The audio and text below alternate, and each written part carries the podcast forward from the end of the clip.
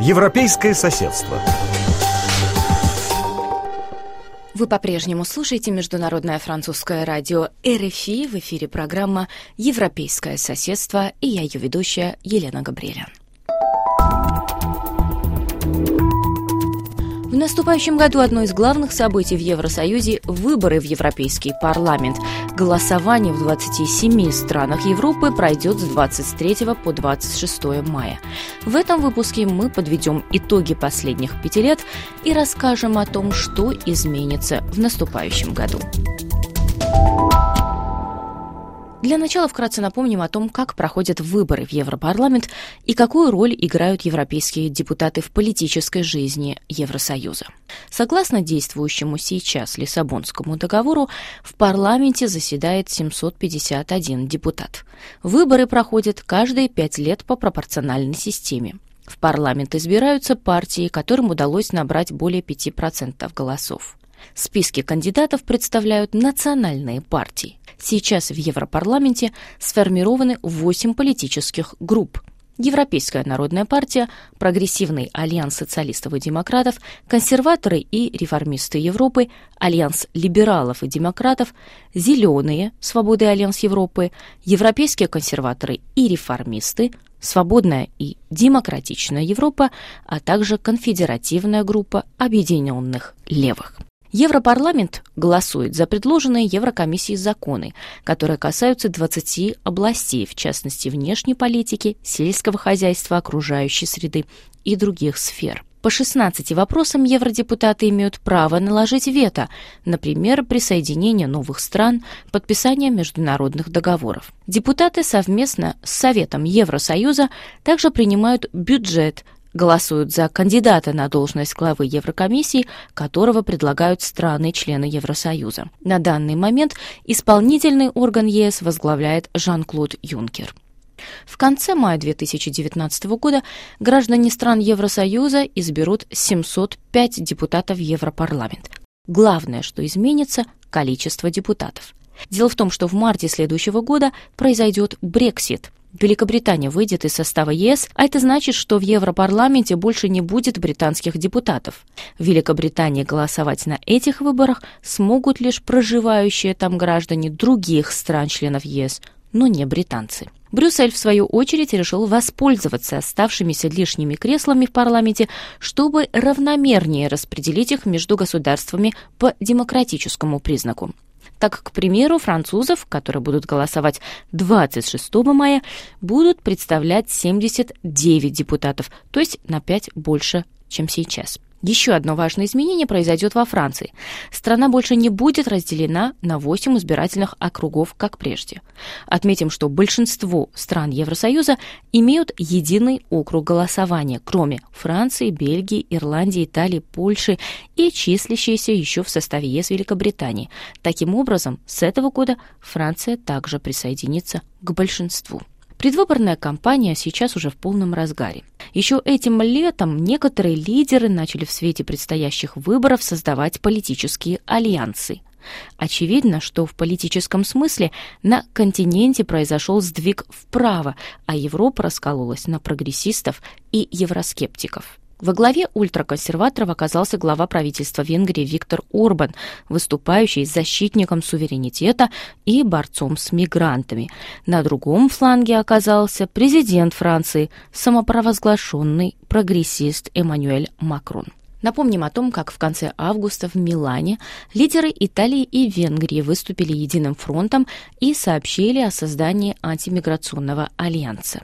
Венгерский премьер-министр назвал своего итальянского коллегу Маттео Сальвини своим героем, а Эммануэля Макрона – лидером проиммигрантского лагеря. В конце лета, комментируя противостояние между Виктором Орбаном и Эммануэлем Макроном, газета «Монт» написала, что первый хочет свести Евросоюз к межправительственной организации организации, которая ограничилась бы обеспечением свободы передвижения, противодействием иммиграции и выплатой субсидий, в то время как второй, то есть Эммануэль Макрон, наоборот, хочет создать новые общие ведомства, в том числе в сфере права на убежище, бюджет еврозоны и перестать платить странам, не соответствующим нормам правового государства.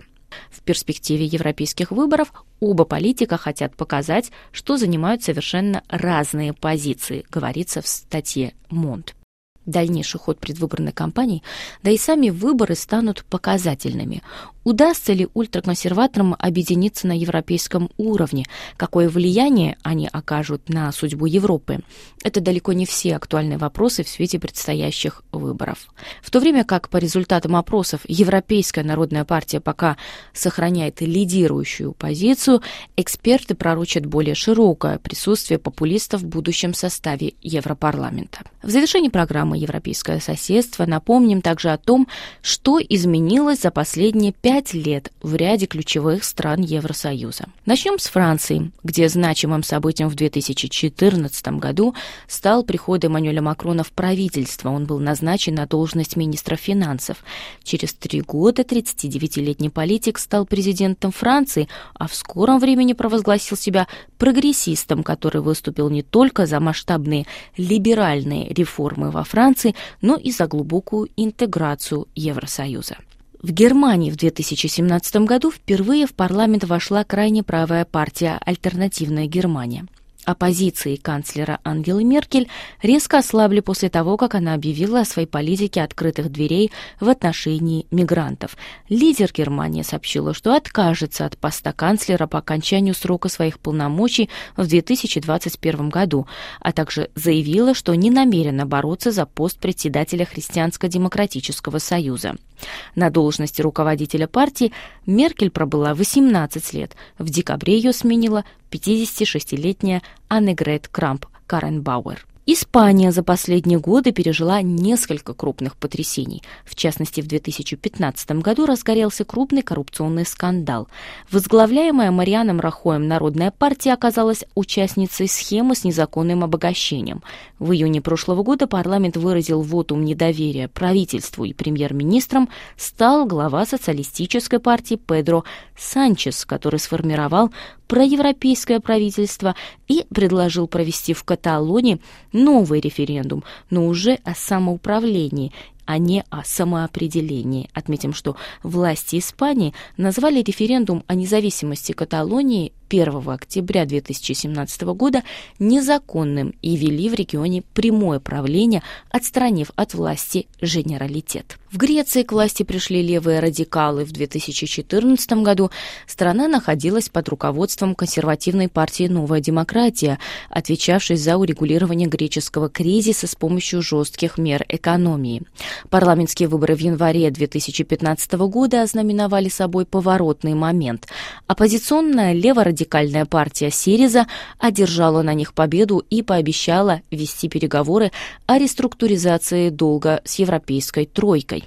После длительных споров Афины вынуждены были принять условия кредиторов Еврокомиссии, Европейского Центробанка и Международного валютного фонда. Если грекам пришлось заплатить высокую цену в социальном плане, то стоит отметить, что с политической точки зрения, да и в экономическом смысле ситуация в стране стабилизировалась. Италия за последние пять лет проделала путь от левых до популистов. В 2014 году к власти пришел социалист Матео Ренти, который объявил стране масштабные реформы. Однако через два с половиной года он вынужден был подать в отставку после того, как предложенная им конституционная реформа не получила одобрения на референдуме. В марте этого года на фоне миграционного и экономического кризиса избиратели высказались в поддержку двух популистских партий Лиги и Движения «Пять звезд», которым удалось сформировать коалицию, несмотря на, казалось бы, несопоставимые программы. В Польше пятилетка отметилась популистским сдвигом. В 2014 году страна отметила десятилетнюю годовщину со дня присоединения к ЕС. Польша тогда руководила либерально-консервативная партия «Гражданская платформа», которая имела значительный вес в Евросоюзе. Подтверждением тому стало назначение поляка Дональда Туска на должность главы Европейского совета. Тем не менее, политическая обстановка претерпела глубокие изменения. Во второй раз к власти пришла ультраконсервативная и евроскептическая партия «Право и справедливость». Она и инициировала судебную реформу, которая вызвала множество споров. Брюссель и большинство стран ЕС назвали ее авторитарной и противоречащей верховенству права, за несоблюдение которого Варшава может попасть под санкции согласно седьмой статье Лиссабонского договора ЕС. Ну и напоследок напомним о том, что еще в 2014 году слово «брексит» было неологизмом. У власти Великобритании был консерватор Дэвид Кэмерон, который пообещал евроскептическому крылу Тори референдум о выходе из состава ЕС в случае переизбрания в 2015 году. Оставшись у власти, Дэвид Кэмерон сдержал свое обещание. Несмотря на его попытки, а вместе с ним и лейбористов, убедить в необходимости остаться в составе ЕС, Большинство голосующих на референдуме высказались за выход из состава ЕС. Бывший министр внутренних дел Тереза Мэй стала премьер-министром и взялась за непростую задачу ведения переговоров об условиях развода Лондона с Брюсселем. Таким образом, Великобритания стала первой в истории Евросоюза страной, которая высказалась за выход из состава европейской семьи. Это была программа «Европейское соседство». Я ее ведущая Елена Габриэлян. Выпуск этой программы вы можете найти на нашем сайте www.ru.rfi.fr. Оставайтесь на волнах РФИ.